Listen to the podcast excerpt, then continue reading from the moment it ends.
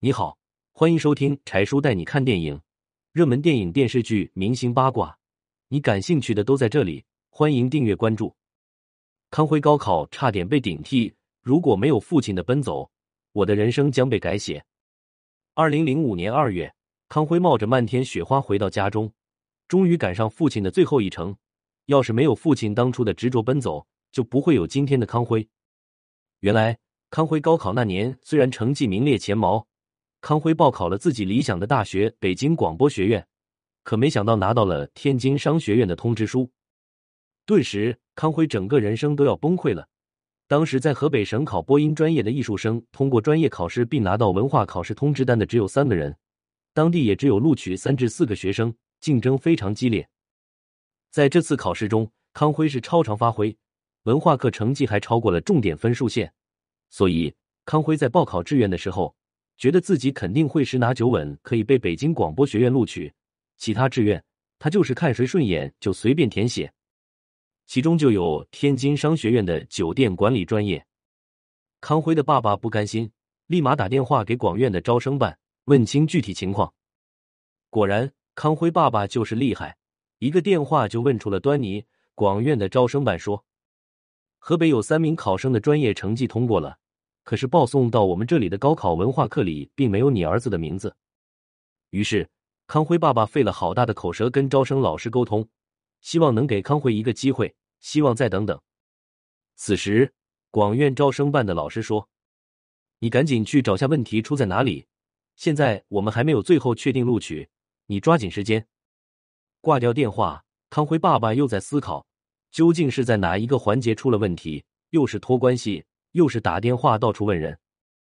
最终，在康辉爸爸的努力下，终于找到了负责报送成绩的相关部门管事的人。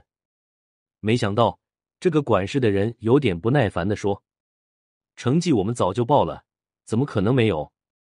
康辉爸爸不甘心，立马追问：“几个人的？什么时候报的？”那人不耐烦的应付着康辉爸爸。就在康辉爸爸要求对方重新再发送一次的时候，对方马上反驳说：“不可能，我们不是为个人服务的。”可是康辉爸爸还是不甘心，他一定要找到问题到底出在哪里。这是关于儿子一生的命运。康辉爸爸转身去了电报局，按照管事的人提供的消息查询了电报的底稿。结果，康辉爸爸发现，在上报成绩的底稿上并没有康辉的名字。很显然，这绝对不是疏忽的，而是故意的。康辉爸爸立马复印了底稿，跑回去找了发电报的人。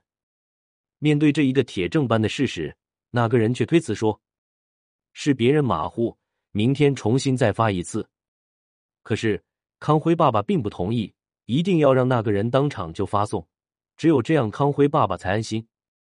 可高考录取的话，康辉的录取通知书还必须得先将天津商学院的录取通知书退回，然后北京广播学院才能有机会录取。此时，康辉爸爸接连河北邯郸、天津、北京三地跑，忙碌了很久，才算是把康辉录取的事情搞定。当康辉拿到录取通知书的时候，康辉爸爸只是点了点头，并不把自己内心的喜悦表达出来。以前康辉总觉得父亲不够爱自己，可是当这件事情发生后，康辉才明白父爱的厚重。父亲拼尽全力去帮他完成他的梦想，也正是因为有康辉爸爸如此执着的寻根问底，才使得康辉能如愿以偿拿到自己的录取通知书，才有了康辉今日的辉煌成就。都说父爱如山，父爱是深沉的。只有细细品味，才能将这份爱体会出来。你觉得呢？